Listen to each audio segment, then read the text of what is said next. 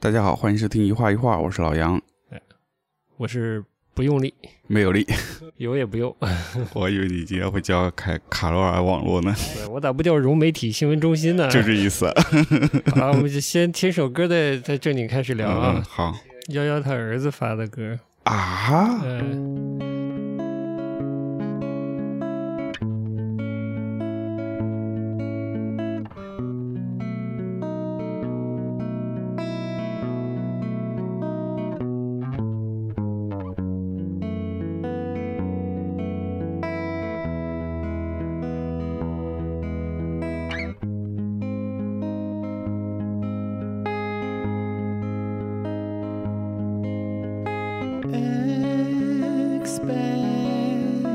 Expecting a different ending every time. Every time.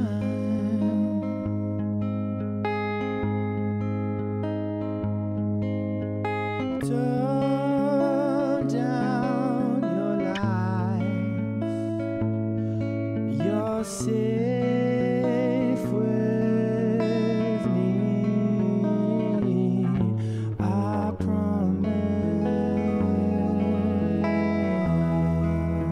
promise. I promise. So don't go wishing, don't hate yourself. You're right here. I'm with you.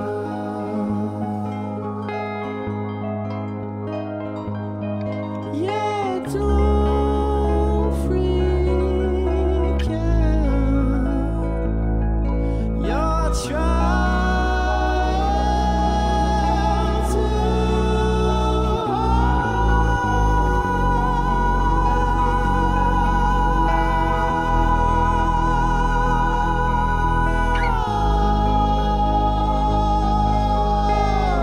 hard. Trying too hard.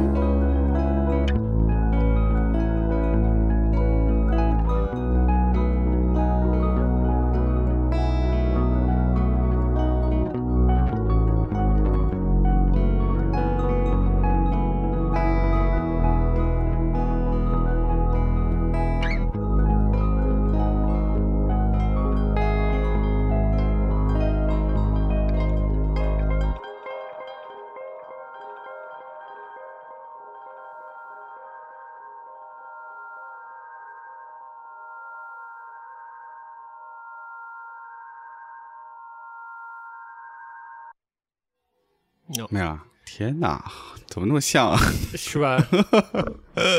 这个遗传因子有点强啊，从编曲啊，编曲的这个走势的方式啊，就和弦进行的那种感觉啊，哎对唱唱腔啊 都蛮像包的，括继承了他爸优美而绝望的嗓音，呃是绝对啊！我 操，呃，有一点杰夫巴克利的感觉。哎，有点，嗯，一个人创作的歌曲，歌曲名字叫《Trying Too Hard》，嗯，就是太用力，嗯，嗯试试的太用力了哎是太用力，A 了， K 努着，嗯，就是反正太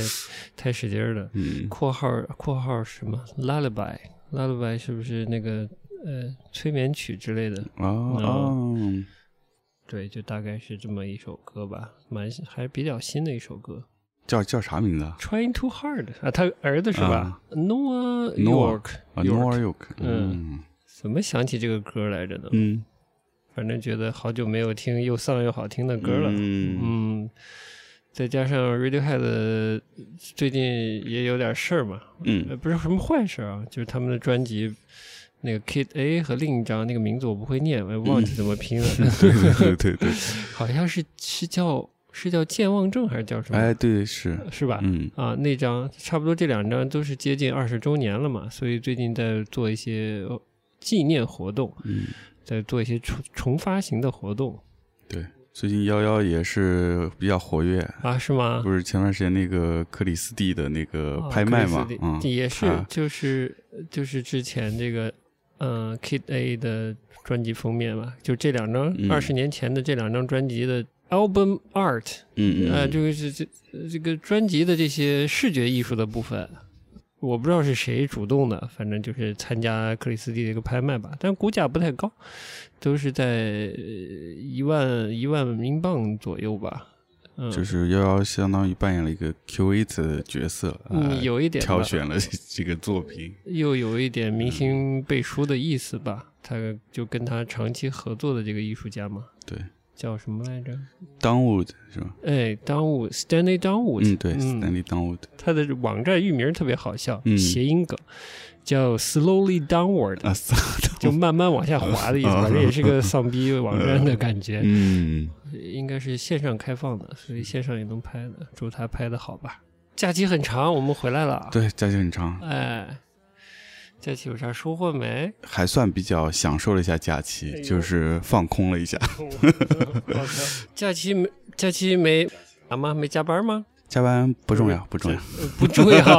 我 靠！哎呦天呀！呃因为前前的前些时间几乎感觉天天都是在加班状态。假期我也加班了，嗯，对哦，对，很开心。其实我们就是从节前一段时间已经开始在忙一个项目了嘛，对，然后这个项目估计会在这个月月底的时候跟大家见面吧。嗯，我们计划参加今年的这个上海艺术书展，对，Unfold 的艺术书展，然后我们这一套还算蛮用心用力，就还是倾注了相当的努力和心思，嗯，嗯，以及现在还在还在做的过程中，对，还在希做望过程在中，这个 unfold 之前能顺利的把它完成，然后跟大家见面。嗯然后，哎，说起来过节，就是过节我我收获也算不小。哎呦国庆期间呢，有个挺好的事儿，就是嗯我们之前不是分享我们在美国的那个听众他的留言嘛，哦对，也很好奇他在美国参加这个呃当地的艺术市场的经验是怎样的。哎，嗯，国庆期间就收到他的来信，写的还挺长的，真的特别长呃，，比较详嗯细的介绍了他这个经验，还挺开心的。是的我们俩都看了。看了他那个介绍以后，我就一下想到以前在德国时候有去过一些类似感觉的这种呃市集。去有一次我是去汉诺威还是汉堡，去一个朋友那儿，然后正好他家的呃楼下就是那个市集的场地。最近几年出来的这些艺术书展，我觉得那个气氛还是有一点不一样。国外的市集它相对来说比较社区化，就是自发的去组织参与的。啊，所以相对来说，那个气氛有一点邻里街坊，相对比较熟悉的那种感觉，不是在一个封闭的一个室内空间，它是一个就是就是在社区里的可能两三个街区，它把它临时封闭起来，然后就你就感觉跟你的日常很接近，就是你可能如果住在那儿，你平时下楼走的这条街，就是临时它就变成了一个市集，就不像我们这这边的这些艺术节或者是艺术书展，它还是有一个非日常性，就它是一个特定的场所，然后把大家临时聚集在一起。啊、就申说就不太一样，就是说嗯那种是公民社会下的一个市民生活的一部分，它可能需要市民和市政府都参与，你才能做到一个比较和谐的，又封了公共的马路、公共的道路来做这种市集的事情。嗯是我们这边呢，就相对的比较商业化，哎，是，他得预定一个场所，就那个嗯场所，尤其在上海或者北京之类的，还主办方都希望它相对跟艺术近一点，比较高级一点啊。所谓的高级一点，嗯嗯嗯比如一个艺术馆的一个空间或者一个什么空间，好像跟艺术确实有关系才好。嗯，然后是售票的，对吧？嗯对它的就是市民性和公共性更强，对呃，对而不是所谓的一个品牌性更强的那种对活的动。对嗯，所以整体上会感觉更休闲一些。嗯，比如他会说这个西雅图旁边有一个有一个呃是离岛还是什么样的岛，艺术家会生活在那里，就跟他的生活可能会有点远，因为他可能他不会住在那种比较远的地方，可能不太了解那样的生活经验嘛。那你是比如我们放在上海，我会理理解，比如有艺术家住在松江，啊嗯，住在宝山，A K 就是就是很远的地方，对吧？啊，那那就很容易理解，就是那里会比较便宜， 嗯，生活负担比较低。尤其如果艺术家需要一个相对大一些的创作空间之类的话，呃，远离市中心是比较比较可行的选择，嗯嗯、比较实际的选择，大概是这样的，嗯。但是他聊的东西，我觉得更有趣一些，就是说他了解到有些呃西雅图当地的艺术家，他住在他们的附近的一个离岛，嗯呃，上面不是人口很少，说是，然后也很保守，甚至可能会有一些所谓歧视的现象。嗯我也很好奇，我说这是，嗯，不太了解这个嗯美国，我可他可能会先天的认为他是呃跟我们交代这些信息，我都能理解，但我可能还没有那么理解，就是美国的保守和艺术家定居在离岛上，跟当地的这种所谓的原居民还是怎样嗯的这种保守的思想的冲突在哪里？嗯嗯，不过听起来好像不错，就是夜不闭户都可以，艺术家去，嗯。我哦嗯不知道是哪方面的习惯或者呃想想法或者观念不一样，会产生一些一些嗯不知道可能不愉快的经历之类的。但是他现在人在上海，哎可能隔离还没结束呢，应该马上结束，我估计节目上线也结束了。嗯，嗯，不知道是因公还是因私，反正希望他归国愉快吧。首先安全，嗯，哎，安全 全第一，安全第一，一，嗯。其其中有一句他说的很有意思，我觉得又带着一丝刻板印象的味道，就说呃他聊了比较多的这个参加艺术市场的这个艺术家，嗯就是说艺术家也是人。 哎呦，我就突然想起来， 我就不是也不是突然想起来，我就总觉得，呃如果以往没有那么多的关注艺术或者关注艺术家或者艺术史的话，再再加上这个大众传播、大众传媒。传播艺术或者艺术家这个这个概念的时候，经常有一些过度的美化，哎过度美化哎嗯把艺术家不是说成天才就是疯子，就有这种倾向，对吧？嗯对，要么就不食烟，人间烟火，就哎真的跟仙儿似的，嗯嗯。就其实不是，其实不是，大众传媒扮演了一个很奇怪的角色，扮演了一个重要的角色。这个重要的角色里，由于他的参与者的呃选取的姿态和视角，使得艺术家成了另外一些人。嗯当然了，也包括一些明星艺术家和想当明星艺术家的人，会自己往身上加这些光彩的东西，对吧？嗯以及他的赞助人也很高兴看到他自我的美化，或者自我的某种意义上的异化，嗯嗯或者神化自己，对吧？明星化自己，对，但实际上都是人。嗯但这个大众媒体，甚至一些评论家以及做艺术相关工作的人，在这方面的工作呃就是，嗯，有进步 空间。不要把这个艺术家就是说的都不是人似的，嗯嗯，都吃饭，都喘气儿。嗯我倒怀疑很多传播艺术的人到底有几分对艺术的了解，就是这么过度的传播它，嗯是。那其实挺不好的。还真是哦，就嗯很多关于美术史的一些介绍的嗯，一些嗯媒体的文章，也是会把那艺术家真的神化了。对啊。嗯，还有啥来了来了又走的事儿？啊，来了又得这哎，既然说到这，这个嗯我们的听众也是在 Patreon 上订阅我们节目的啊，嗯是高高品品质质的的听众听友就是对高品质，对就是又在 Patreon 上订阅了，就是用真金白银的支持我们，还给我们分享这么多，是吧？？嗯嗯，非常感谢，嗯，也希望有更多的人如果愿意的话，可以到 Patreon 去。嗯订阅我们的节目。呃，不方便呢，也可以去爱发电上这个平台搜索我们，我们嗯也在啊、嗯好欢迎。好的，啊那结国庆假期这么长，你说来了又去的事儿是对吧啊？太多了。太多了。太多了，嗯以至于某人刚才翻了半天，是竟然想不不起来自己要想啥呃了。是电力开始缺口对，有的说法是因为我们有这个双减，还是呃不是双减是教育啊，教育教育有个是嗯是什么双排还是双号之类的，嗯，节能减排的一个政策啊是有指标的，是一开始说是因为这个指标，但其实是不是的？嗯嗯嗯，其实是个经济问题。我们有一种价格双轨制什么的，对吧？嗯对呃，电网是电网的一套，然后发电厂是发电厂的一套，电价是全国统一电价，呃至少是官方定价。嗯但是这个煤价就是呃电力生产企业的这个成本控制，可不是可没人补贴你，所以一旦煤价过高的时候，它就是亏钱在发电。对，但是我当时看到那个新闻的话，我就是因为我们自己现在在上海，其实还没有这个情况嘛，正常你也感受不到。对就是它主要是针对一些企业来来做这种呃限电的，然对后调整部分产能。它有个有个衡量标准，就是你的 GDP 的生产嗯消耗多少的能源，就是你的那个耗能。嗯到底效率高不高？嗯你烧了一吨煤，你生产了多少 GDP？大概有这么个转化率的问题，哦对吧嗯？他希望他的降低那种高耗能、低产出嗯或者低附加值的那些产业嗯，在调控嘛。如果你是个这个领域的老板，你就才会能感受到啊，你的店里会被调控控制。你一般民用店或者普通的商用店是不受干扰的。嗯，那至于某些地方的普通的商用店或者民用店都受干扰，那肯定是电力系统，主要是电力生产的那些呃生产的厂商啊或者之类的，就受影响太严重了吧？嗯，就是就是除了除了像国家电网嗯这样的，有没有就私人的这种发电的企业，有一些好像是太阳能什么？就是为什么说这个会产生这个矛盾呢？嗯电网的布局是是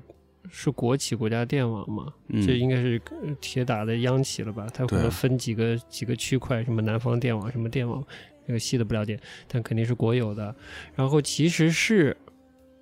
我印象里是有民营电厂的，嗯这种民营电厂它当然怕亏钱，所以才会限制自己的供应嘛。限制供应以后，这个电网里就会产生一局部的缺电的现象呀。嗯就生产企业嗯嗯嗯，和这个 f- 这个分发企业，嗯我们如果说电网是分发的话分，发它是两个系统。嗯一个是有私有制参与的哈，就民营参与的；一个是没有民营参与的。嗯但就在就在这个呃发生我们发生这个限电的这个嗯事件之前啊，我就看到这个国际的媒体报啊，这个《自然》杂志呃发表了一个论文，英国的一个科学家他就说，我们为了达到全球的这个减排控这个。控制这个全球变暖趋势，嗯，有一个全球其实有一个目标的嘛，呃未来百分之多少的这煤这类的能源就不能再使用了。哎嗯，具体不知道了，我把它我把这个新闻放到链接里好了，嗯就反正就是在用一定会突破这个全球制定的这个目标的。嗯没记错的话，二零三零年之前至少要控制在工业文明之前的这个平均气温不能上涨一点五度以上，就控制在这个涨幅控制在一点五以下。嗯我为啥每次都记不清呢？就是这个这个事儿就特别恐怖的是，我们确实记不清，哦，因为它不是一个特别直观的事情啊。然后为什么一开始说到幺幺呢？就是它它好像是一七年还是一几年，就挺早的时候，它以记者的身份混入了，是不是当时的哥本哈根的气候大会？嗯然后他看完就非常失望，他以记者的身份接受了 媒体的采访， 他说很失望，就是各国的首脑，可能主要是西方国家的首脑嘛，对这个事情还是取的一个带有踢皮球和和拖延的一个态度，嗯想以继续以现有的这种工业的方式和经济经济方式再生活下去，嗯就他看的这些人是不负责任的，嗯啊，因为他们其实才有实际的这个决定权来改变这个结构性问题的。我们每天少用一个吸管儿，可能也能有帮助，但不是结构性的帮助。嗯，事儿太多了，比如有人从加拿大回来了，对吧？对对。搞得跟民族英雄一样哎，。真的，我呃靠，那下飞机什么什么情况啊、看哎都 看着也是就是很诧诧异，异真的很诧只异能啊用，诧异来形容，挺不理解的。挺不理解的嗯。嗯，我们这节目还要不要我 了？靠，又来了！我们的听友已经呼吁我们要要啊，还要我们对吧还得坚持啊。那就先不要多说了， 说点长假前后的一些时事，然后我们再拐正题吧。今天的节目的这个主题，应该在未来节目的标题里会很明确的说出来。其实就是会聊一个一一款游戏，一款嗯我觉得还挺挺有意义、挺重要的、挺有趣的游戏，叫《死亡搁浅》。嗯但我们等会儿进主题。 ，A K A 送外卖，哎，，送外 卖，送快那递送，快递才不是送外虽卖啊。然也有送披萨饼之类的环节 吧，但主要还是送些物品，而不是食品啊，没有局限在食品上。但现在已经升级到只搞基建了，是吧？搞基建，最后又是 个最后回是成了一个基建基建项目，基建基项目建基建游 戏。哎呃，对，对，不不说那个那个嗯加拿大人的事了。嗯，有个好一点的事儿是什么呢？哎，哎，窦文涛老师的节目回来了哦。，对对对，对我其实不太了解，就窦文涛在在不同人群或尤其不同年龄人群中的印象怎么样。嗯其实也很明确，就是他是一个比较说人话的节目主持人嗯，但不是不代表现在看啊，不代表呃只有他一个人是说人话的这个呃节目主持人。嗯但从一个中国的这个传媒历史上来看啊、嗯这个这这史不长，因为传媒这个东西历史本来就不长，能有一百年不错了吧？ 嗯，对，在新中国，尤其在新中国的这个历史上，它算比较新的一代。嗯，没错，就是我也是最近，我不是一直在听广东广播电台的一个偏聊天类的节目嘛，嗯它的聊天痛调啊，有点接近《锵锵三人行》这么一个节目，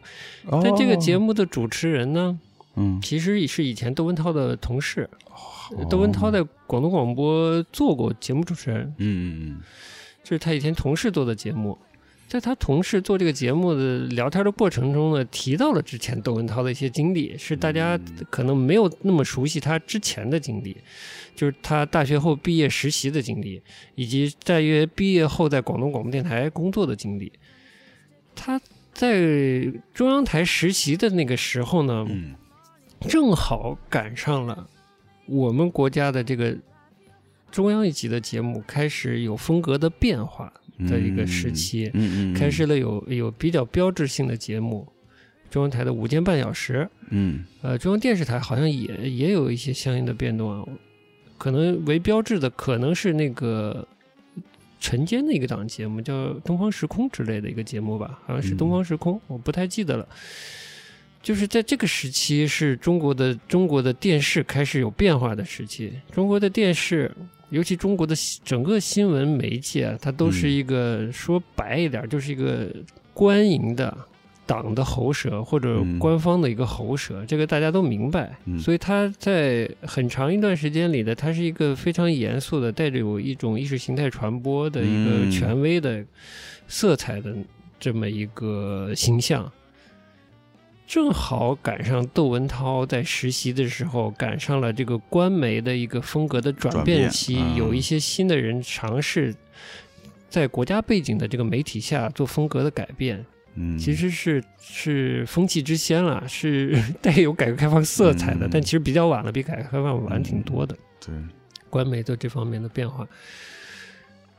之后呢，去了广东广播。我印象里，他同事讲到，也是他开始好像是有这样的变化，嗯也是带去这样风气的节目，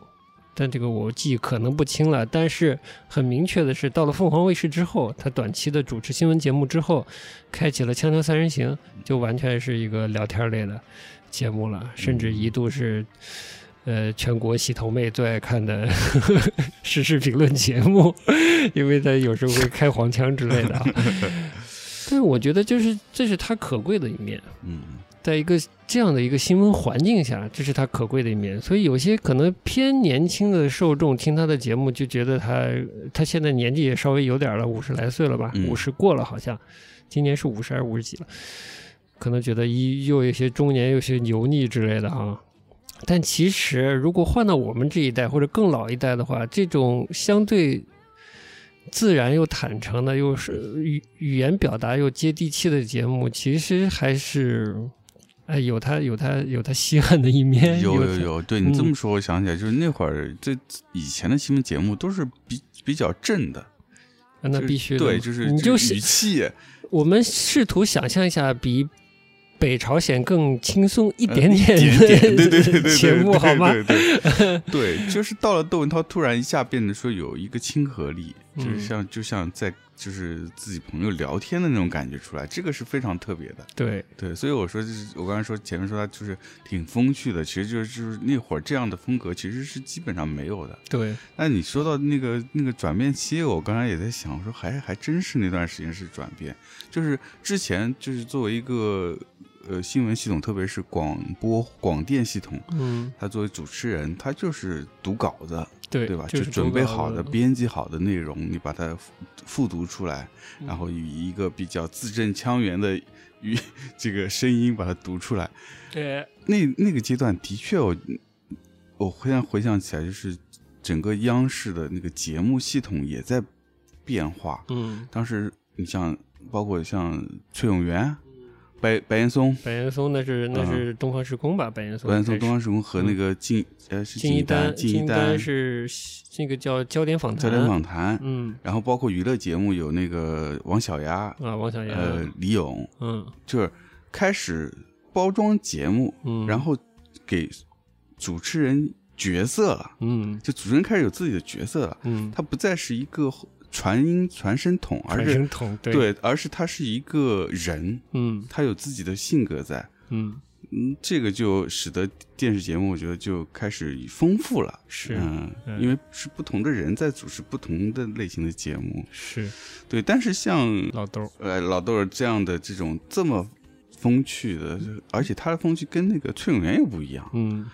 他。就是呃老豆，他是更更放松，就跟自家聊天一样的，所以嗯 对他有时候也会有些黄腔，就是嗯就是非常贴近你的那种感觉。就不容易，就是说是看起来他特别接地气，嗯特别轻松的聊天儿，我觉得应该是挺不容易的，嗯，挺不容易的。他尤其他的《锵锵三人行》是一个直播节目，他要聊的那么轻松，又是一个直播节目，其实是挺难的。嗯他又是一个，其实看起来他怂怂的，好像 又特别开黄腔，比较垮一个人，嗯有点有时候有点垮哈 嗯，但其实是台下功夫是很认真的一个人，嗯，对，就是看起来就轻松的事儿，可能其实没有那么轻松。试图可以有一个有一个所谓历史的角度来看这个事情，可可能更容易看到它的价值吧，嗯，嗯而不是那么理所当然的看到有一个说话特别接地气的人在做一个节目，就觉得他没所谓。其实这个真的也是艰辛探索的一部分呀， 嗯，不容易的。你就看就看他的老搭档，嗯，梁文道主持节目，他给小红书最近嗯主持了一、一个一个小的系列的对谈类节目，就明显不如窦文涛，我 觉得。嗯，这个真的是长时间的媒体训练以及个人的素质才能综合起来才做得到的。对，嗯就是做主持和做嘉宾还还不一样，真不对一的样。嗯，对你得把这个盘子给盘活了。所以也挺高兴的，他的节目又回来了嘛。对，嗯，嗯，现在已经第三期感了，感兴趣的可以看，是中间上一集隔了多久了？不知道一年还是两年了。呃嗯嗯，感觉蛮久的了。但中间有那个《锵锵行天下》嘛，嗯哦就还好对对对过渡一下。嗯，对吧？说到媒体变化，不是还有这个？说说，这你今天刚说这个，这个叫啥？ 我操，直接上狠的了，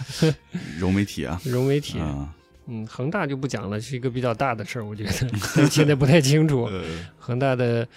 呃这个变化对中国的楼市或者中国的经济到底有多大影响，不知道。反正现在楼市好像是有变化了，嗯有变化，就是呃楼市有新政策了，导致二手房的价格被控制住了。嗯，是从贷款的这一面控制住的，它的哦二手房的这个指导价格会直接影响二手房你在购买时的这个贷款金额和比例了。嗯，政府估价如果相对低的话，你想以高价卖，那接盘的人就要以非常低的这个呃贷款比例来买这套房了。嗯嗯，那他的压力就变得很大嘛。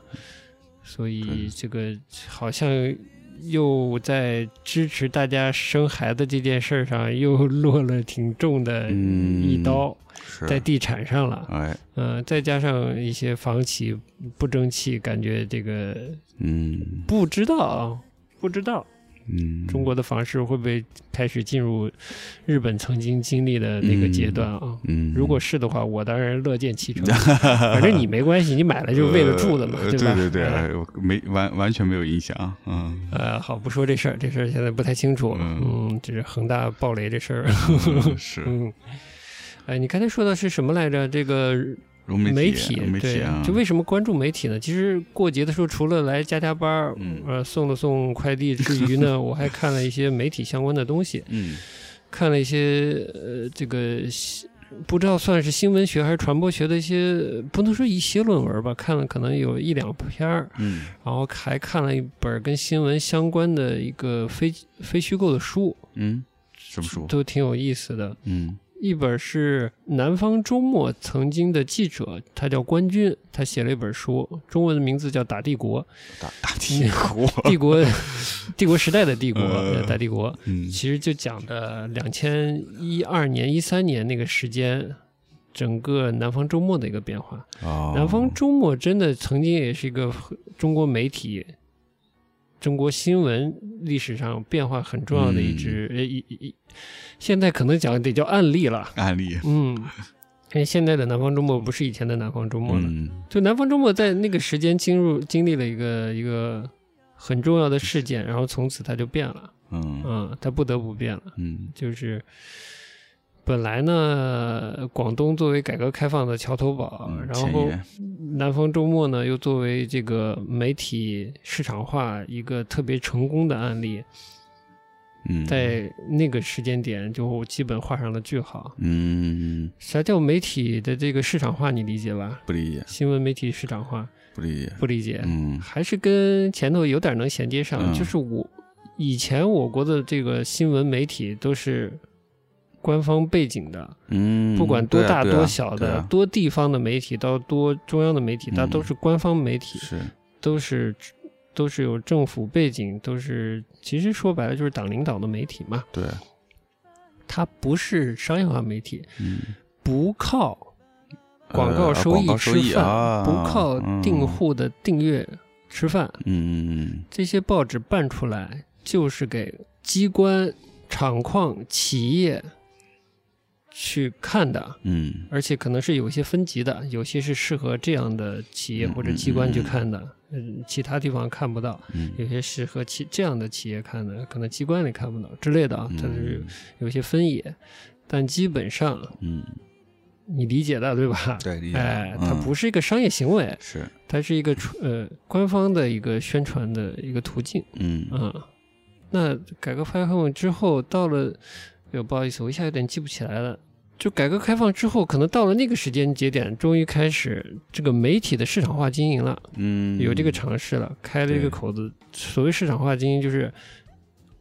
官办媒体会分出一些。呃我们可以叫它品牌了，之对前绝对不能称为品牌了，对它可能呃，创办一些子品牌，比如有在南方报业集团，这其实是呃省级的宣传主管单位主管的这么一个报业，他创一个子品牌，可能叫南方周末，嗯他就可以通过市场化市场化的经营方式来运作自己，嗯也就是靠订户和广告对来差自不给自多，足，来运作自己，这就叫市场化。嗯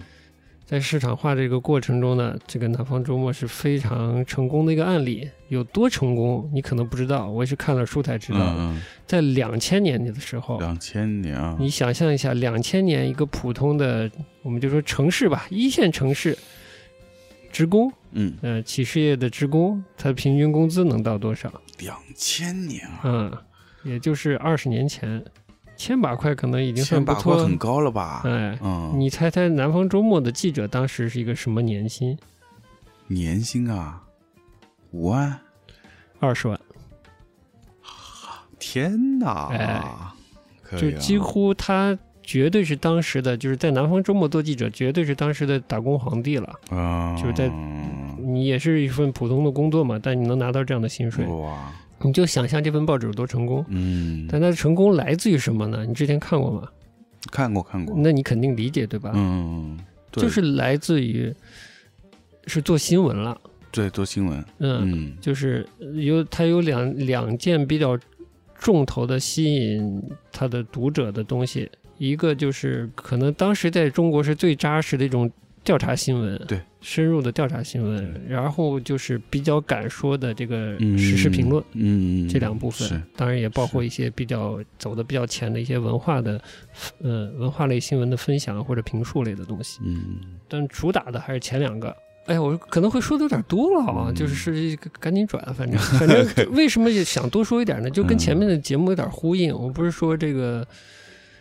呃，教育啊、文人啊、百年啊，包括北大的文科生啊这些东西，这个知识分子啊，然后嗯当时的南方周末嗯就记者这件事儿，我觉得很有意思。他当时承袭了这个，呃，文人文人哦知识分子这个我不知道属于家天下还是什么这个嗯情怀，他有这个知识分子情怀，嗯外加他使用的是一个相对西方的这个新闻学的这个新闻伦理和、嗯呃这个职业职业的方式来工作，这两者的结合，哎，当时使得它成为最优秀的是报纸，也有赖于当时的这个改革开放桥头堡，这个广东它的风气嗯还是比较赶、比较开的，对，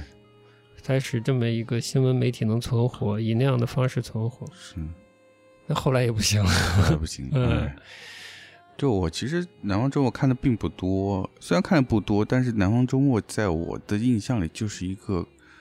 就是一个很有社会责任感，然后嗯内容、对我来说内容可信度很高的这么一个媒体。嗯嗯，就相对比别的这些的新闻类媒体，嗯我觉得，就是他已经能在他的用户心中建立这么一个形象，我觉得嗯是相相当不容易的。是嗯两千一二一三年的时候，嗯，哎，说直白点儿，就是大大上台的时候，他其实是处在一个不断呃所谓新闻自由或者他的这个舆论的这个、呃嗯嗯嗯，敞口收的越来越来越紧紧的了一个过程，对嗯直到一二一三年交界的时候，有一个突发性的事件吧，或者嗯更极端的事情，将它将这个矛盾激化，嗯，然后整个就是使得南方周末元气大散吧。嗯嗯，就已经这个监管到它已经没办法以以前的南方周末的形态存在了，然后之是后慢慢那些记者也都走了，嗯就是以前的南方周末就不在了。嗯哎，后来我其实这这我在过节的时候看的一个一篇论文啊，嗯是现在在香港中文大学的一个学者了，但其实他之前也是南方周末的一个记者，哦当时是北京站的记者，他就是他写了一篇不太长的论文，研究的对象是中国的这个数字化媒体，这个嗯商业化数字化媒体嗯的一个发展，嗯也挺有意思。嗯他其实。呃，对标这词他妈用的有点烂，就是 它它对应对照的其实是南方周末，嗯哦，就是说在新的一个市场化的变化，嗯纸媒沉沦了以后，或者衰落了以后，传统媒体衰落之后，呃，数字媒体有没有数字像南方周末这样的一个哎，数字媒体这个个平台有没有成功的案例呢？哦嗯也是它得脱胎于，就这些是真的称得上是媒体的，嗯也是脱胎于旧有的官方媒体内部内化出来的一个嗯新的一个数字品牌，比如澎湃嗯新闻，嗯或者是有一些呃不是不是传统媒体孵化出来的，是一个纯新的、纯然新的，但是也是来自于传统媒体人嗯传的一个新品牌，嗯，但是它的资金来自于官方。嗯就是他以这个方向做了一个简单的研究，这个研究主主要的对象是澎湃新闻，因为澎湃新闻当时就澎湃当时做的是最好的，嗯呃，用户活跃数嗯到它的收益，嗯呃，都是在新这个新闻类媒体 APP 是排头名的吧，嗯在一个时间段里，现在也不太行了，这做了个比较，但、呃、大致看下来，还是最终会受约束，而且很倚仗于官方投资嗯的数量级和稳定性，其实各地都有，是成都还是重庆啦，有武汉，就各地，我不知道南京有没有，就是这嗯各地省级的，我估计都会孵化一些当地的这个品牌。嗯嗯呃，广东孵化的现在叫南方 Plus，嗯它也是南方报业下面那报业集团吧孵化的这么一个品牌。嗯但基本已经就你很难说它有多么强烈的这个西西方新闻学，呃和新闻伦理下面产生的一个新闻平台了。嗯它更多的像我们之前了解到的那这个省级报纸的那个腔调，只不过它是一个数字媒体。对，嗯、他说到了一些什么来着？反正这个论文儿也不太长，我到时候把它放到 show notes 里面好了，好的是英文的。但但是我觉得这 时代又过去了。嗯也不是说时代过去了，因为有个新的发现，就是之前跟你讲过，就现在中国，你如果听官方的新闻的话，会越来越多的听到一个名词叫融媒体。嗯但是我通过搜索引擎查的话，我找不到一个融媒体的一个官方网站，一个准确的一个介绍。嗯但从一些蛛丝马迹能搜到的蛛丝马迹来看呢，它就是有一个媒体网络平台，一个内容生产和分发的一个网络平台。它从最高级的，就从中央一级到最地方一级的，只要是这都是都是官方媒体。现在其实嗯没有私人媒体，新闻媒体啊，就是没有民办媒体，就是从最中央一级的媒体新闻媒体到最地方一级的新闻媒体，都会通过这个所谓叫融媒体平台品牌的这个平台，嗯去制造和分发和再创作新闻内容。嗯嗯所谓一个新闻的中央厨房，嗯，就是全国的这种全国的新闻媒体都共享一个大的新闻数据库，嗯从采编到审核，到发送，大家都在一个大平台上来交流和制作这些东西。嗯而且，这个厨房它是应对数字媒体的，其实网呃电视也数字化了，呃，包括广播其实现在也数字化了，所以它可以。这个内容又有中中央提厨房提供了，所以所有接入这个融媒体平台的这个机构啊，不管你是电视台、广播电台、呃公众号类的媒体，呃还是报纸，你都可以使用这个融媒体平台，这个融叫融合的融，哎，这个平台里的内容嗯去重新编排编制自己的适合自己这个平台这个地域的内容。嗯，举个例子，比如官方有个消息了，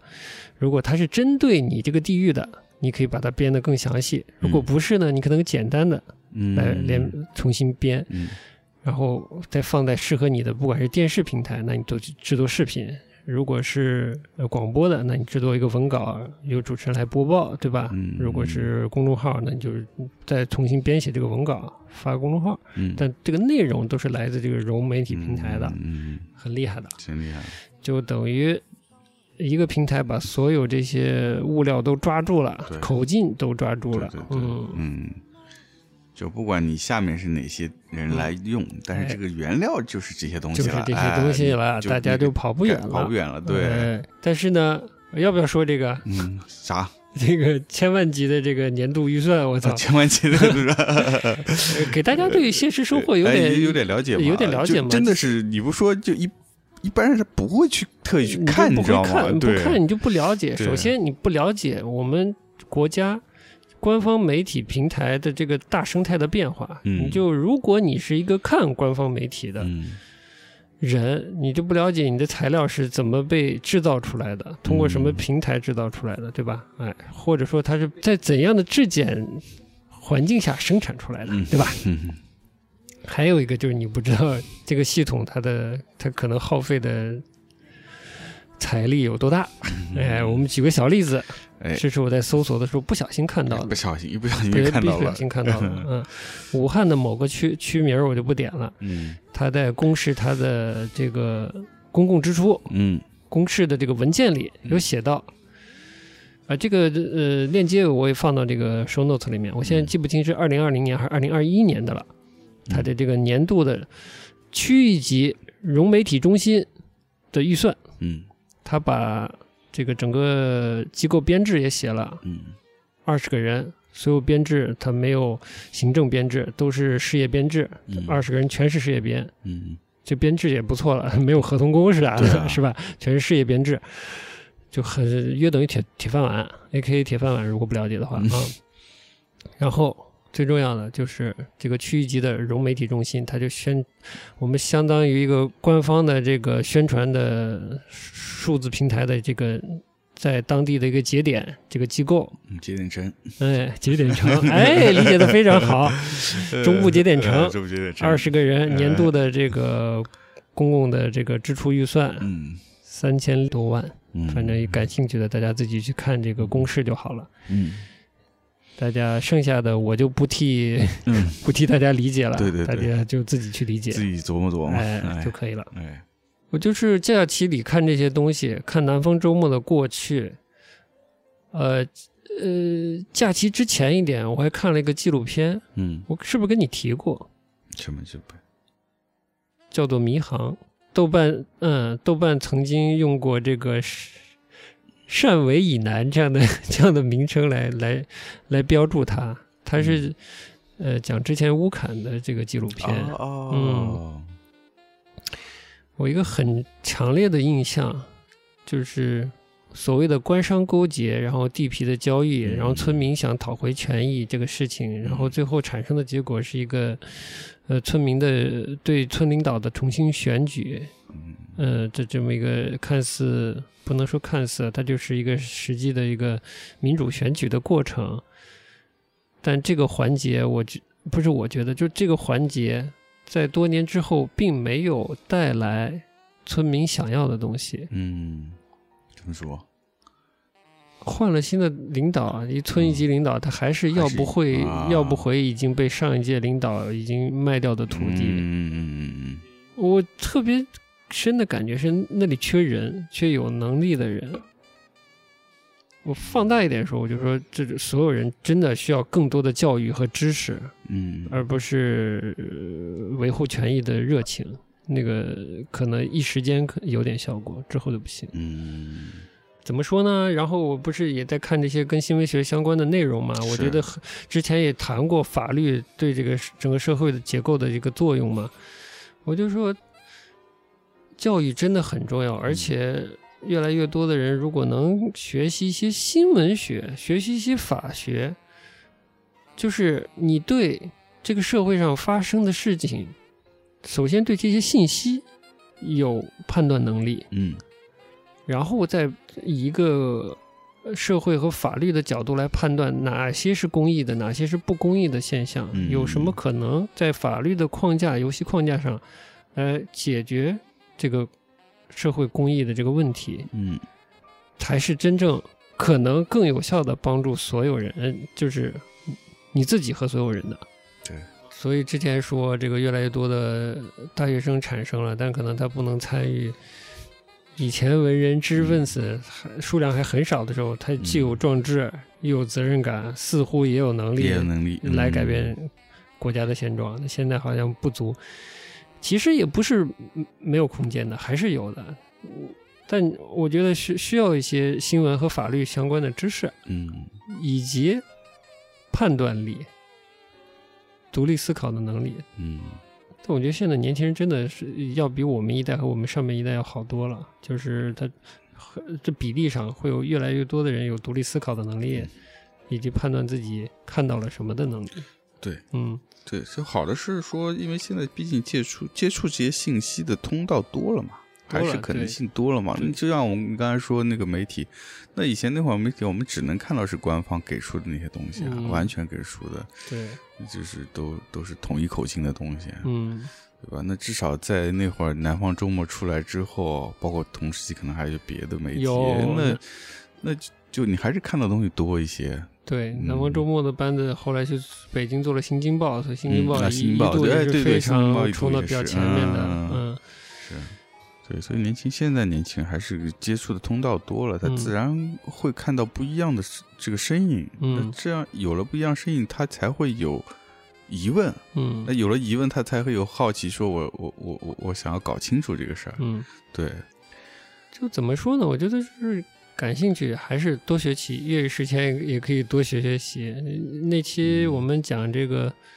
讲文人知识分子这方面的内容，嗯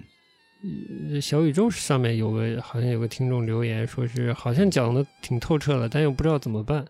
哦，你有独立思考能力，你在衡量自身的现在的状态，我觉得你一定知道怎么办的。嗯你就看我们现在的社会的变化，就嗯光是这个生育率的下降，已经已经使我们的社会开始改变了吧？嗯教育这个风起云涌的变化，这个房地产开始也变化了，对就是你你知道你扮演的角色的选择的变化，你一定一会定会影响到会产生在对管理你的这些人的在对的策略上的变化。对的嗯，嗯，所以我就不说那么白了。是的嗯我们要聊正题了吗？好的，时间飞逝如电。真 是这期节目分上 下集，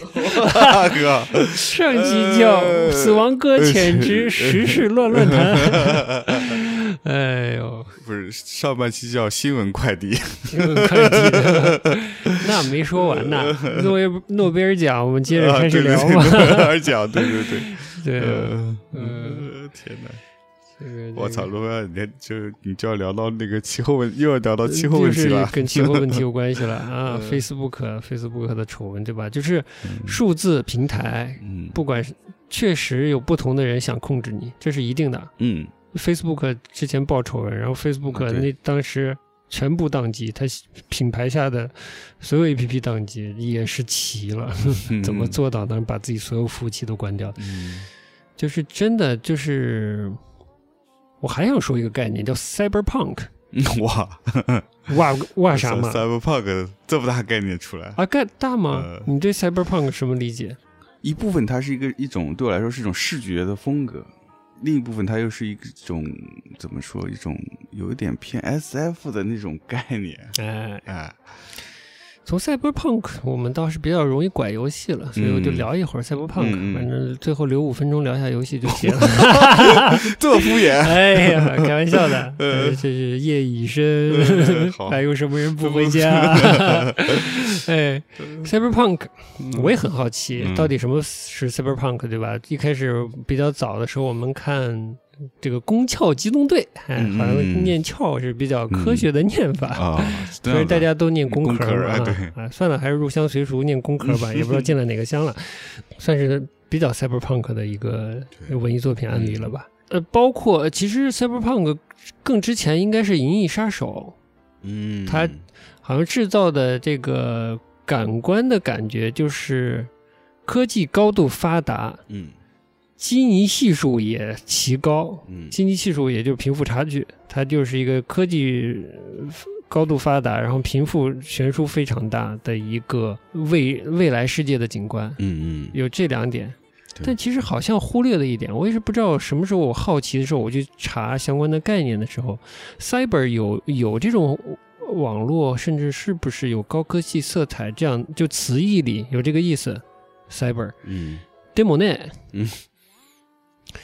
我查到的 cyber 这个词，它有词源，嗯我不知道是当时 cyberpunk 被这个词被生造出来的时候，它的词源是不是取的那个词嗯叫 cybertonic。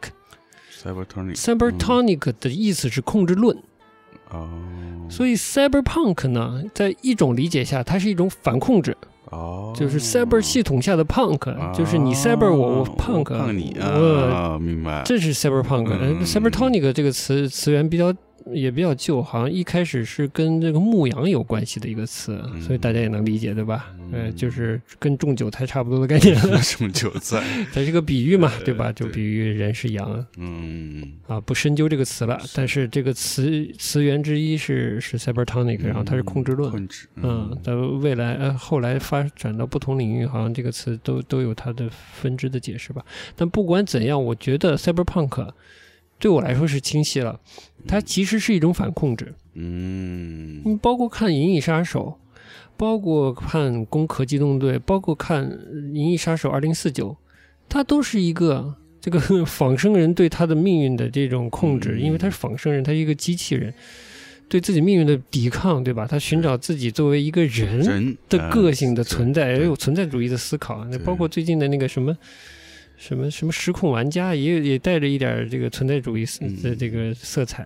所以你不觉得 cyberpunk 更有趣了吗？而不只是一种简单的视觉形象，就是嗯对很对光鲜的、对对对，很霓虹化的这个九龙城 寨，这种存在，哎 对，呦，这直升飞机飞在九龙城寨，有一个特别大的一个对比。嗯，其实 cyberpunk，我觉得它精神内核是这个，对它有一些很高度反差的东西，啊嗯就像《银翼杀手》里面也是嘛，嗯然后呃《银翼杀二零四九》里面也是，嗯，就跟那个《攻壳机动队》里面也一样，就是它有很高科技、哎，很未来的一面，嗯，但是它的那些建筑环境嗯就是一个破落的，然后整然后有颇有一些人做一些所谓低下的啊、嗯在法律控制之外的啊对危对险对的职业，对吧？嗯也是生存状态使然的，因为高的基尼系数，嗯有很多贫困的人，然后造成很多的灰色地带，嗯，使得这个这个 cyber 的这个大都市，它有一个很高效的。嗯甚至有特征、间谍嗯色彩的一个警察组织存在，是吧？对就是这种、嗯这种体制，嗯，是是 是，哎，对，就大概是这么个意思。所以大家真的喜欢赛博朋克，可以从这个思路来我来挖赛博朋克，然后看一些打着赛博朋克这个影子的作品到底够不够朋克，嗯，够不够安 T 赛博，对吧？对哎，够好了不够服无政府是吧？哎，它跟无政府可能不一样，嗯，无政府未必是一个个人主义的东西，对，我很难说啊，就是这嗯，那个安无政府是安纳奇嘛，嗯安纳奇，但是安纳奇这个事儿嘛，我以前也了解过，但其实现在印象不深了。而且安纳奇这个东西被很多的学者拿来说事儿，其实可能各家的讲法也不太一样呢。嗯，有机会再说安纳奇的事儿吧。嗯，就是他有一个反抗反抗的这么一个一一个要素在。对的嗯，而我觉得到我在当下的我们已经有足够的这个接触各类知识和信息的能力了。嗯，再加上你自己的一个独立思考的能力，不要过早的共情，嗯而先放下一点共情、去思考，那么你就可能就赛博朋克了起来，哎呀，不用拿什么高精尖的武器。哎对，不，我好开始讲游戏了。不用穿霓虹色是 吧？哎，这个游戏这个东西 哎经常充斥着各种的暴力，哎，我其实是不太喜欢的。精神鸦片，哎，你怎么这么主流啊，杨老师？嗯，就是渲染的那种反抗啊，它老总带有一种暴力色彩，嗯或者是宣泄的色彩。嗯，嗯，但你对这个暴力，甚至是这个热武器的这种暴力，你你有什么观感呢？因为有一次聊天儿，你提起来，嗯你因为这个家长工作的关系，呃颇见过一些这个军事武器的。嗯对，那你当时看到这些武器的时候是是什么感觉呢？对你有触动吗？对我来说，那就是那时候是一个跟玩具差不多，哦，就是跟玩具枪差不多，你知道吗？啊就是，你有多小？你说说看。幼儿园。哦，那太小了，那么小哦，后来再接触，可能得到上上大学军训那会儿了吧。那时候就军训不都有有打靶对环对，节有吗？打靶，有打靶。嗯，对，哎，那你跟我不太一样。咋？我呢倒是没见，我不像你，你可能就见的比较多啊。你见嗯过啥？你说说看。你现在还有印象吗？什么手手雷重机枪什 么的？呃，就是机关枪什么的，哦机关枪哦呃也就到机关枪了吧，没到、没到那个 火箭筒，轻武器的，再呃轻一点的呃。其实手枪啊、手手枪嗯步枪都都都见过，嗯我印象比较深的，倒是没见过太多种类，就是估计小学的时候、嗯，见到了那个什么高射机枪的子弹，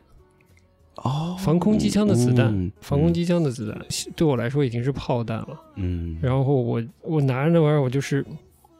也不是说突然就怂了或者怕了，但我突然就觉得还是和平点儿好。嗯、我简单说就是嗯还是和平点儿明好，白有事儿咱还是和平解决。嗯，嗯，我那个印象特别深，就他，你看到他，让他让你觉得有这种危机危险 感，很危险，我觉得很危险。嗯，而且它的结果是超出我想象的，嗯因为，我想象不到那，就像炮弹一样的那么个玩意儿，是机枪子弹，它不管打到什么是什么结果，嗯我都不想去想象。就不是特别喜欢嗯打的东西，但是有时候你说我玩些射击模拟类的也也行，尤其是最好是有人陪着一起玩儿，这是个是是两个人之间的呃乐子的东西，嗯这不是真的多享受打东西。我一个人我是不会去想去打这种游戏的，啊，感觉没啥劲。然后对对武器类也一直没太大兴趣，那冷兵器类战斗游戏你有兴趣吗？冷兵器类也不是特别有，啊就这这从从那之后，就是这类的都不是特别有兴趣。那么热兵器、冷兵器都不算很有兴趣了，就嗯。你说这单纯看看工艺啊啥的还行，但你说全员切腹这种事儿吧， 就是太过激了，就算了吧。大家有事儿好好说，还是用智慧 来解决问题，对吧？啊之类的，这是这是一个影响。嗯嗯我不知道这会不会导致我也是玩游戏玩的比较少，再加上我嗯呃可能这方面比较懒，还没进主题呢，嗯 主题。但我觉得有就已经说到了一部分了，就是为什么喜欢《死亡搁浅》这个游戏啊，这一部分我还是相对喜欢的。嗯，就它不是一个以打打打嗯为主题的游戏，嗯即便当初玩这个小岛秀夫的早期的那个合金装备，合金装备，啊、哎，当时玩的是一还是二，我不太记得了，嗯可能就是一合金装备。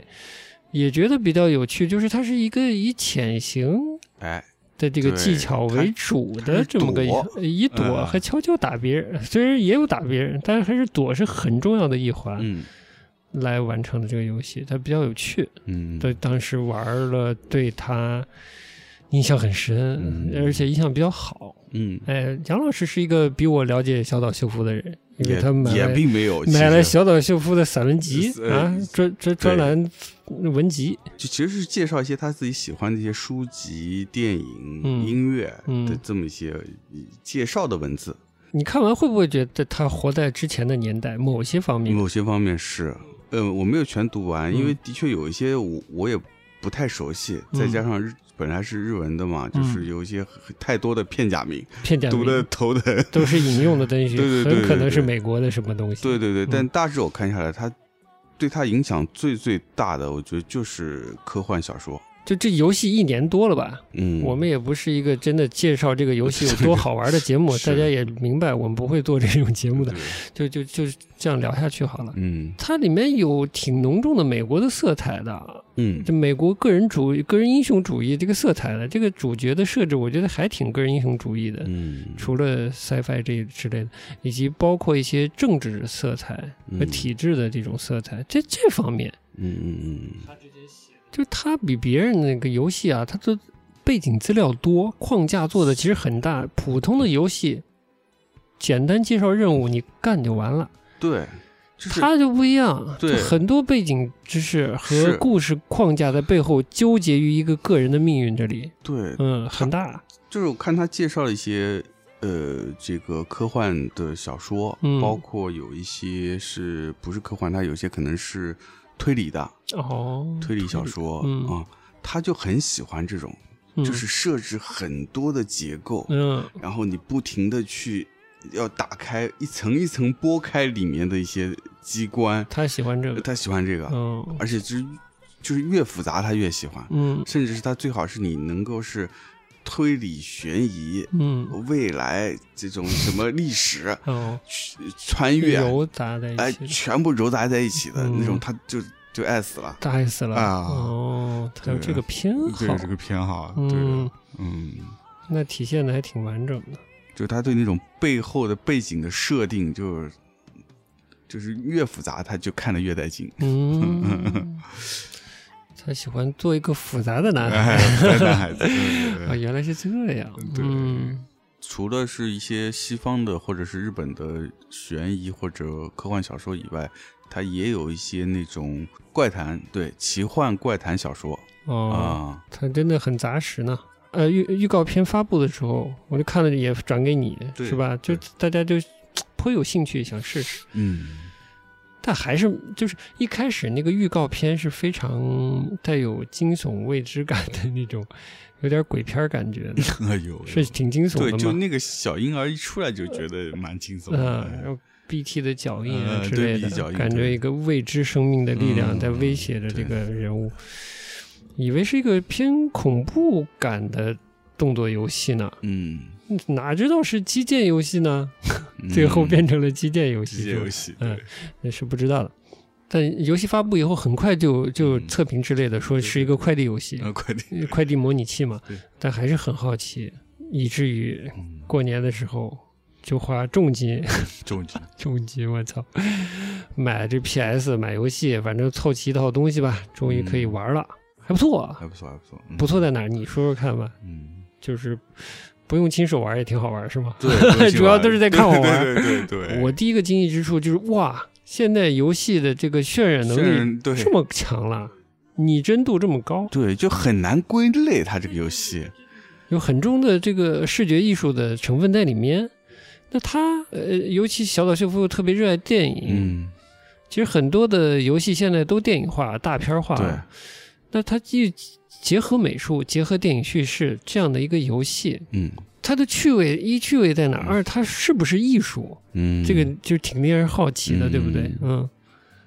我对游戏的认知或者嗯定位，更多的来自于我对电脑设备的一个认知和定位，嗯它又来自于个人经验，就是我接触电脑是不是非常早的，哦，我觉得可能还是挺早的，嗯，就是因为小时候老被我妈强行拉去她的这个教研室学习，嗯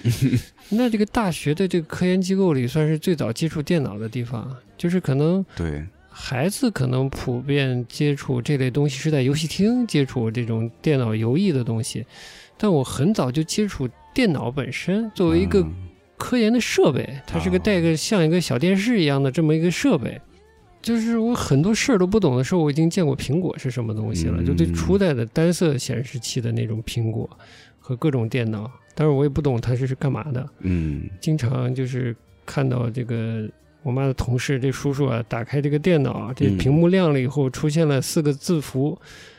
M E N U，我说嗯这个是什么意思？他说是菜单，我就糊涂了。我说这用来点 菜的吗？这是这是饭馆用的东西 吗？之类的，嗯，就很早开始接触这类东西。嗯所以就很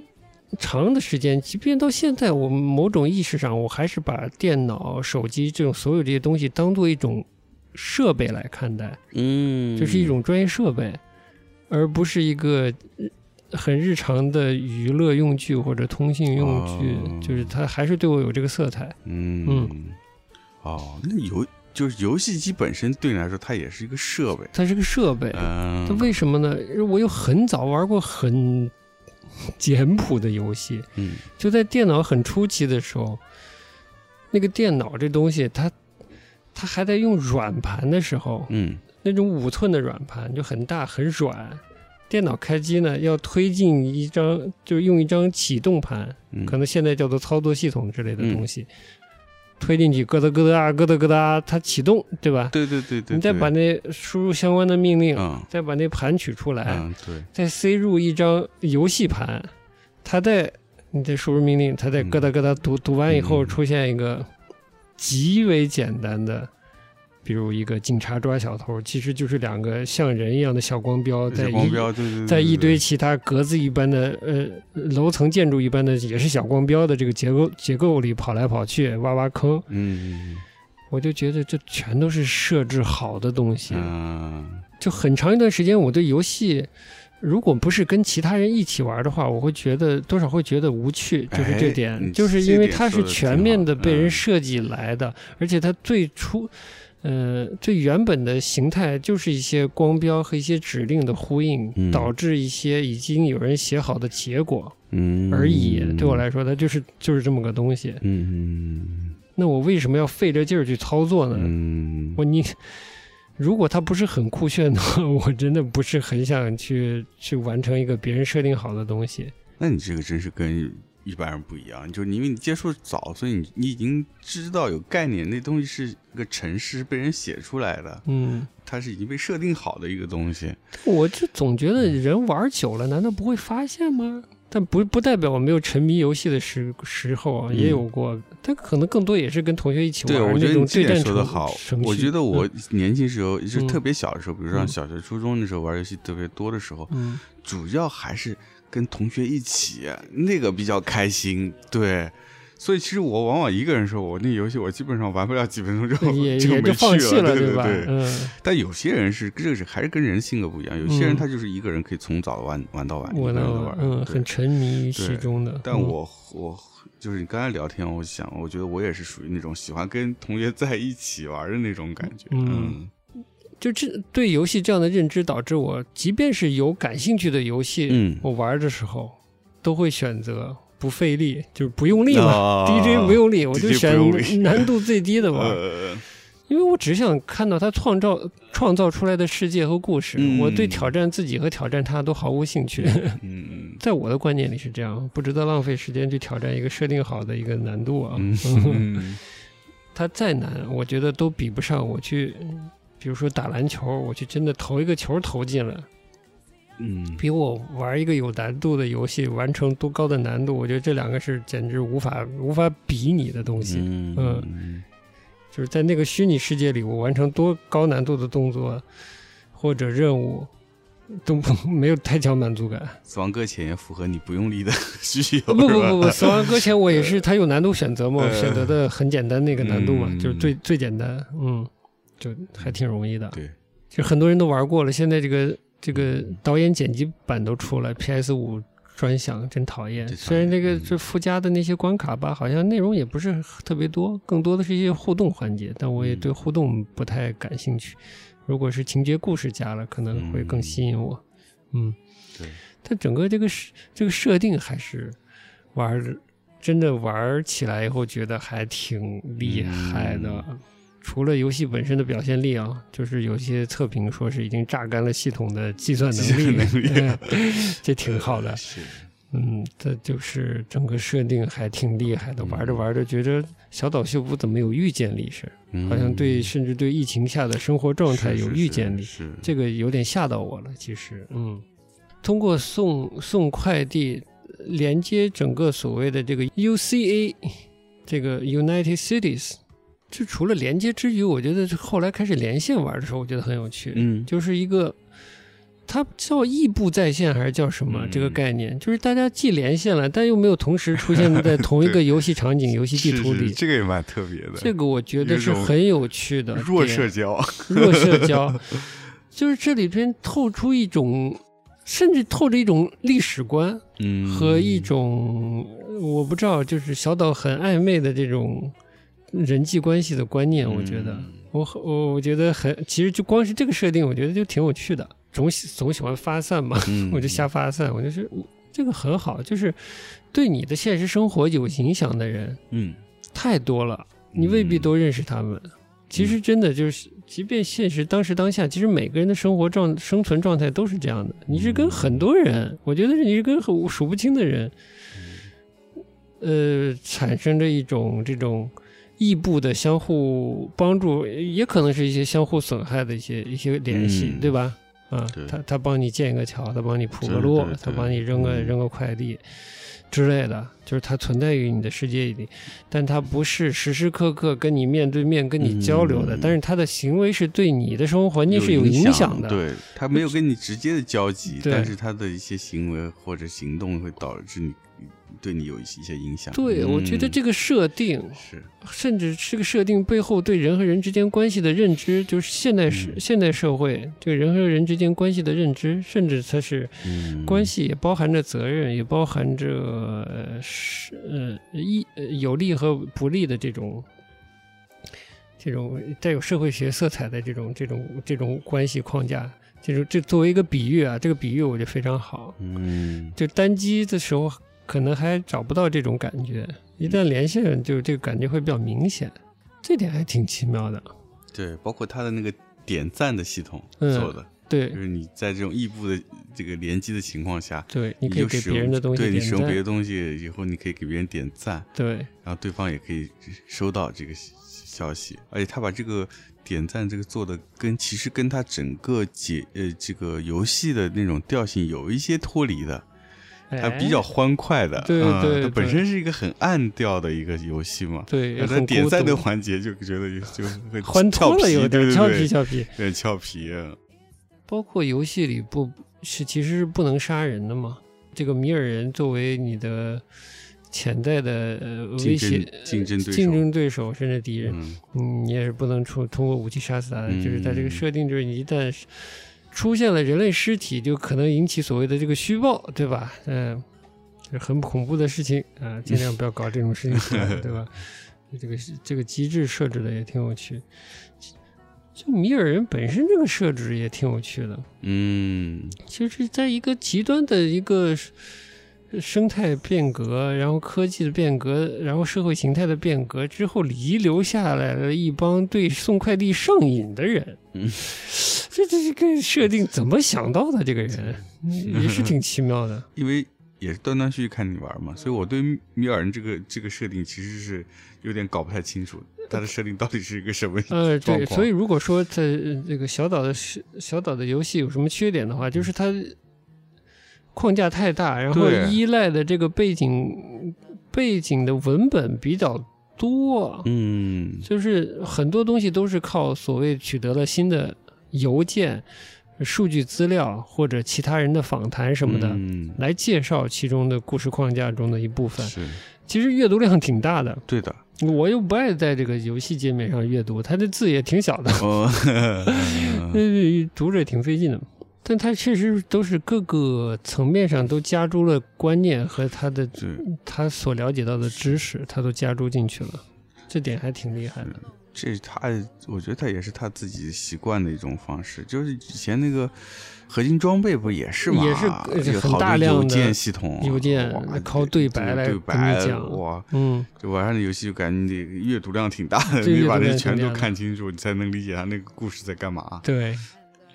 我觉得时间语也挺有趣的。它其实我觉得，一是跟环境也有，我们现在环境有关系。对它它有一点类似像酸雨之类的，因为它会对对你的皮肤皮有肤些造成一种腐蚀。腐蚀是老化腐蚀，感觉上《死亡搁浅》对自然环境好像也有一些有他的一些态度。嗯，到了后面有很多关于关于历次的所谓物种大灭绝的这个呃知识的介绍，嗯呃，我不知道这个知识是真的所谓现有的这个科学认知得到的知识，还是他也加入了一些他的虚构成分啊。嗯反正在讲到五次大灭绝，然后就开始跟他的这个 BT 啊、名探这些设置勾连在一起了。嗯，然后就想停止这种，想制止人类再次面临的这个灭绝嘛。嗯，呃，这个灭绝就已经有一个强设定在里面了，就有一嗯个所谓的灭绝体，然后在这个灭绝体就是叫布里吉特还是叫什么这姐姐，其实一个挺挺经典的设置吧，人物设置吧，就是人物背负着两重命运，嗯又是这个 UCA 的总统，嗯又是同时是灭绝体，他的命运是他要灭绝整个人类是吧？嗯就是很矛盾的一个存在，它太多了。太多了。对我来说有点多，我就是不是不可以多，只是现有的它这个游戏框架和它这个交互交互方式，可能对于这对于我来说的吸收和理解整个结呃整个世界嗯，和它的这个故事大的背景啊，甚至他想传递的意图，嗯是我觉得负担有点大。嗯嗯嗯，因为作为呃主角的这个 Sam，他毕竟也只是一个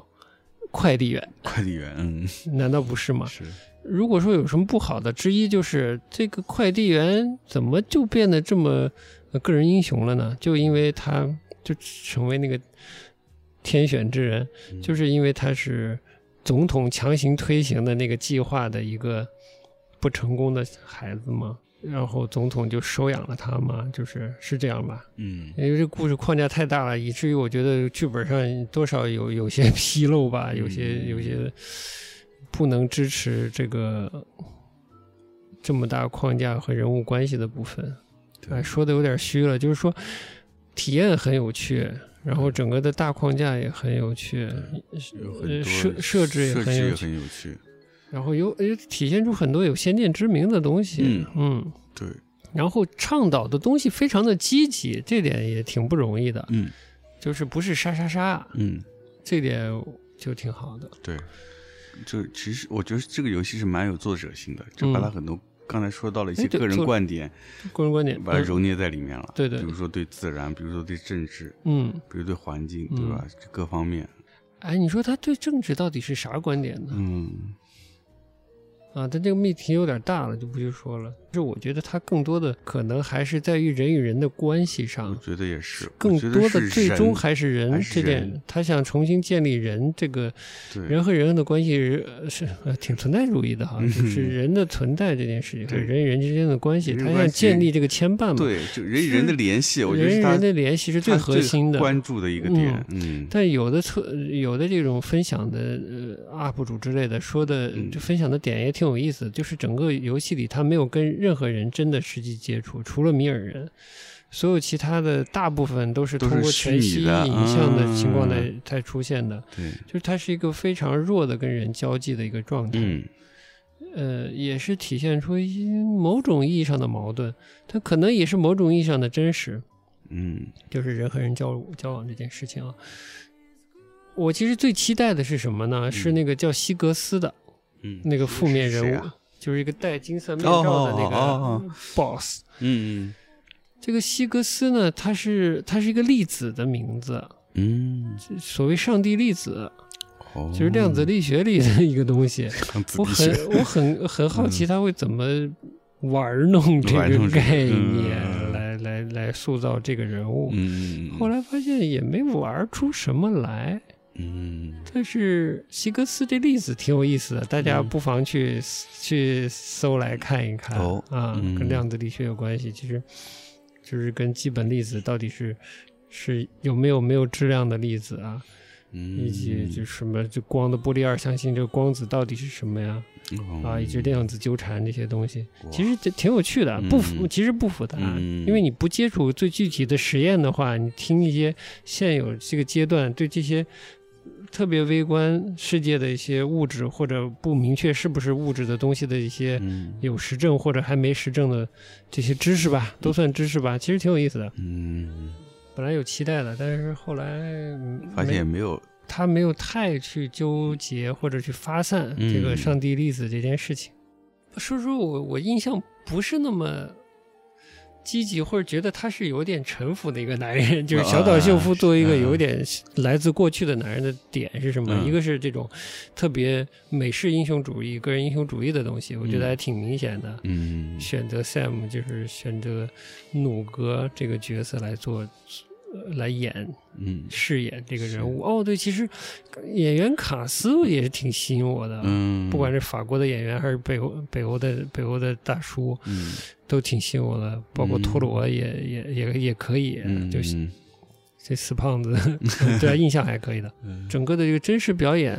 来来动态捕捉形成的这个这个剧情，嗯也也挺吸引人的是。嗯，嗯，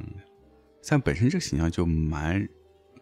好莱坞英雄片里面那种对的，男主角那种感觉，嗯，不羁，不羁啊，呃，粗糙勇敢，勇敢 粗糙，粗糙勇敢能解决问 题。呃，对，带着一丝美式侠义，啊，在在政治这嗯个层面上的一些说法也太美国价值主义了，嗯，比如说什么美国价值本位啊，或者嗯我这词儿用的大了，就是嗯是折射的是美国的那个价值体系和框架，嗯嗯地图是美国，啊，对，所有都是连接美国，然后这个地这感觉这地球就剩这是美美国了就剩嗯美国对来。成来拯救人类了，嗯人类嗯就相当于美国这个国土上的人类，稍微显得格局小点儿。嗯， 呃，日本呢？日本不要了嘛？对，日本沉默了嘛，哎呦我的天！ 嗯，还有一个很重要的点，嗯就是它作为一个很电影化的这么一个作品，而且使用真人来演出，嗯它肯定还是希望你跟人物产生共情的。嗯，对，这个故事框架、自然环境、任务的形态、要完成的这个，呃，完成的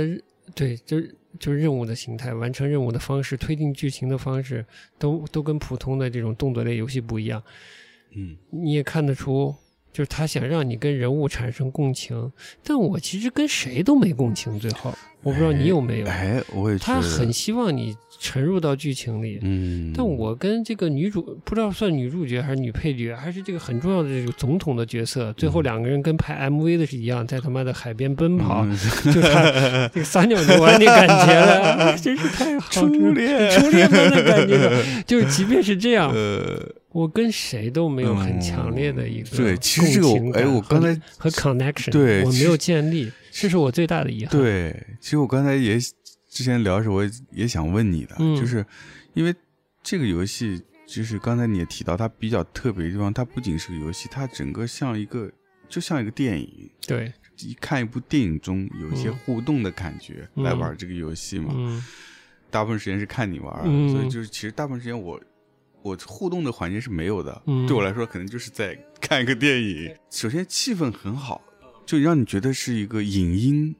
气氛非常好的这么一个一一个环境，嗯但就是你很难跟呃角色有一些共鸣。嗯，就我就我不知道你看的时候是你觉得这个，你刚才也说你也有这个感觉嘛？那你觉得这个是什么造成的？戏份的分配以及故事推进的方式，有的可能是已经昭然若揭的东西在故事里出现了太多，嗯而真正建立感情连接的那些小细节，可能又不是特别多。里面呢，可能恩怨情仇大过个人情感，但你但是故事的推进好像更多的是需要一个个人情感的一个、一个互动吧。其他角色的那个人的感觉反而没建立出来。嗯，我不知道，为什么这个戏剧上一定是有些诀窍的，嗯嗯，戏剧戏剧上，比如说更多的在电影里啊，更多的一起的一起吃饭的场景嗯之类的，会更多的建立建立这个呃人物之间的那种情感嗯，投射给观众，让大家更相信两个人之间的那种关系。嗯那种那种亲切的感觉，可能还有一些其他的，呃，这种桥段的设置会的，但好像在这种极极端的这个这种时间语的这种什么虚报之后的世界，好像很少有一种特别日常的、嗯，日常的东西出现，嗯，所以体现出来有这种人和人直接连接的部分，都显得有点过于煽情，比如妈妈死了，嗯那个叫妈妈的人物。对哦对对， 遇 到她，呃， 遇到她的妹妹还是姐姐，对，那种状态对，包括给人背媳妇儿这种活啊，对儿对，背过去了，药有个药剂师还是什么，是吧？就感觉很快就进入了那种政治正确的那种喜剧的结局，嗯，或者政治正确的那种那种感人的结局。它对缺少一些，好像缺少所谓人性的丰富度，或者剧情从剧戏剧角度来缺一些人的那种丰富度。对，就是特别是这几个角色就突然就出现了，嗯就那个情节就是没有铺垫，就一下就进入到说，就因为因为任务嗯，就打开了跟这个人的关系关系啊，对的。就是很突然，我觉得玩到后面这个是比较遗憾的，主要在强调链接的这么一个对游戏，嗯但跟主要的人物，我个人的体验是没有建立出来，不知道是不是因为我不用力， 嗯， 希望不是啊。如果是的话，那岂不是要累死我了？我都玩了几十个小时了。 还有一个体验嗯就是我，我虽然我是玩超超低难 度，但是在这个基建的过程中，修桥搭路、送送送 嗯，快递包裹的过程中，我也产生了一个存在主义的 怀疑，哎呀就是我在这干啥呢？我是谁？我干啥呢？呃，我为啥非要干这个活儿？嗯，我能不能不干这个活儿呢？我能不能躺平呢？而且这个整个故事的过程中，没有吃饭，只有喝机能性喝饮机料，能性饮 料，也也没有什么利益的东西。嗯，那这个这个人物又特别的孤胆英雄，动力在哪儿？我没找到。啊，我真的有的时候送着送着，我真的找找到了，就是在街上送快快递的感觉，你知道吗？就是就是为了活着活着，为了送快递送快递的那种感觉，你知道吗？嗯，就是毫无职业的幸福感嗯，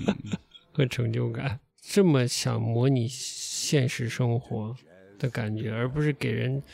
而并非普通游戏那种杀杀杀带来的这种直接感官刺激啊。那这个方面我不知道，这个我觉得很挑战，这倒是嗯很有趣的一一面。再瞎说一点啊，我们这个从那些乱七八不是从乱七八糟，就就各种时事新闻，其实再联系到这个游戏，其实都是觉得能换一个角度嗯，来看一些事情是其实是挺好的，嗯呃，是有有启发性的。嗯就是这个东西是，再加上你自己的主观能动性或者所谓独立的思考，嗯就至少能改变你自己的生活，哎呀，是不是这意思？是是是嗯。从敢做别人不敢做的游戏类型这件事来说，我觉得小岛秀夫牛逼，就是嗯他牛逼嗯对，不管这个哪个公司爱他，哪个公司不爱他这类事儿吧，我觉得这个了不起，了不起，嗯对，。这点很重要。呃，我看他那个书上他也写了，他其实从那个康纳米出来以后，嗯，那段时间他是一个回到一个很孤比较孤独的状态。嗯，就是开始时候，他是租了一个很小很小的办公室，然后嗯没有员工，就他嗯一个就人。他一个，嗯对，但他只是他其实就是想做自己想要做的类型、 嗯类型的游戏，嗯然后结果在呃克拉米后期可能这个愿望实现不了了，嗯啊他就想算了，那我就出来吧。嗯出来，但也没其实是没有想好他未来到底要怎么做，怎么去嗯做这事儿。但是他就是只是有一个明确的目标，是我有自己想要做的游戏。但是他可能自己也需要一个休整期，所以他那段时间其实是有写很多文字的东西，啊，那可能是一些类似这样的散文的东西，嗯但也有可能，我觉得他没有写，他在书上没有写的很交代很清楚，但我觉得可能他也会写一些为之后游戏做的一些文本的准备，哦，嗯，对吧？嗯，嗯他肯定需要沉淀了大量的开始了 research 的东西，不然他没办法构建这么一这个么大个复杂的世界一个框架。对，可能有时候你觉得好像呃路越来越窄，或者嗯感觉要走到尽头了，但可能停下来并，停下来，或者是其实可能换个角度看，它不是你想象的那样。嗯，哎，但没想到的就是 我要瞎查了，就是没想到的是这个，呃，某种意义上的是地地球停下来，但结果嗯这个阶段里呢，就对全球的这个温室气体排放各方面，嗯，它降低的并不多，好像只有哦百分之七，哦就，就这个停顿的这个状态下，是吗？对，哎，所还以蛮意外的。所以就是整个这个世界的运作方式，在这个方式下，呃，它是一个排放挺高的一个方式，嗯，所以真的要知要有个像是像像小岛秀夫一样大 大手笔的改变模式，嗯才会创造出一个新的东西来。对嗯，嗯，好了，升华完了，行，今天节目就到这了。嗯，好，我们努力下下一期节后开始相对规律的更新节嗯好目的，了。好的，好的。嗯，嗯，那就到这里，好，下期节目再见，拜拜。拜拜。 Thank